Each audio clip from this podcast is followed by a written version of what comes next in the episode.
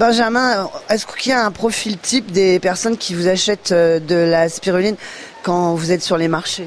Absolument pas. Euh, mes clients reflètent euh, à peu près toute la population du Vaucluse et de mon village. Beaucoup de sportifs, évidemment, pour le fer et les protéines.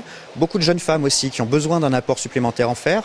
Énormément de personnes âgées parce que la spiruline contient un bon anti-inflammatoire et pour l'arthrose, ça ne guérit pas, mais ça soulage énormément et les gens sont extrêmement fidèles. Euh, et puis simplement des actifs euh, qui ont besoin d'un petit coup de fouet pour se remettre sur pied euh, avant le retour du soleil. Bon, j'imagine que quand on est devant votre stand, il y a plein de gens qui doivent d'abord vous demander qu'est-ce que c'est qu'il y a dans ces boîtes et ces sachets. De moins en moins. Il y a dix ans, énormément. Après, moi, j'ai fait le choix de rester extrêmement local et aujourd'hui, euh, bah, à force de faire de la pédagogie, d'expliquer, euh, les gens commencent à connaître la spiruline, à parler entre eux, voire parfois à tester et ensuite à en parler à leurs voisins, à leurs cousins, leurs cousines. C'est très sympa. Et puis, je suis facilement identifiable parce que je conduis la Spiru Mobile, qui est un vieux triporteur aux couleurs de la spiruline, euh, toujours garé sur le marché et donc très facile à trouver. Votre spiruline artisanale, Benjamin, elle a une particularité par rapport à celle qu'on peut voir dans certains magasins bio qui sont sous forme de cachet. C'est pas du tout le cas là.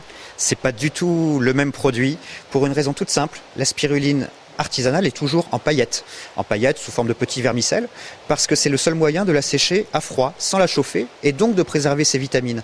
Euh, les spirulines industrielles, qui représentent 90% de la spiruline vendue en France, euh, provient de Chine, d'Inde ou d'Amérique du Sud, et est séchée par un procédé qui la monte à 200 degrés, ce qui détruit toutes les vitamines. Ça s'appelle encore spiruline, ça se vend à tour de bras, mais on fait pas le même métier. En fait, euh, vous êtes assez peu en France à le faire.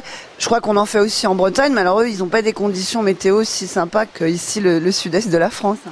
L'intérêt du sud de la France, c'est la chaleur qui permet d'élever cette petite algue tropicale avec un minimum d'impact sur l'environnement.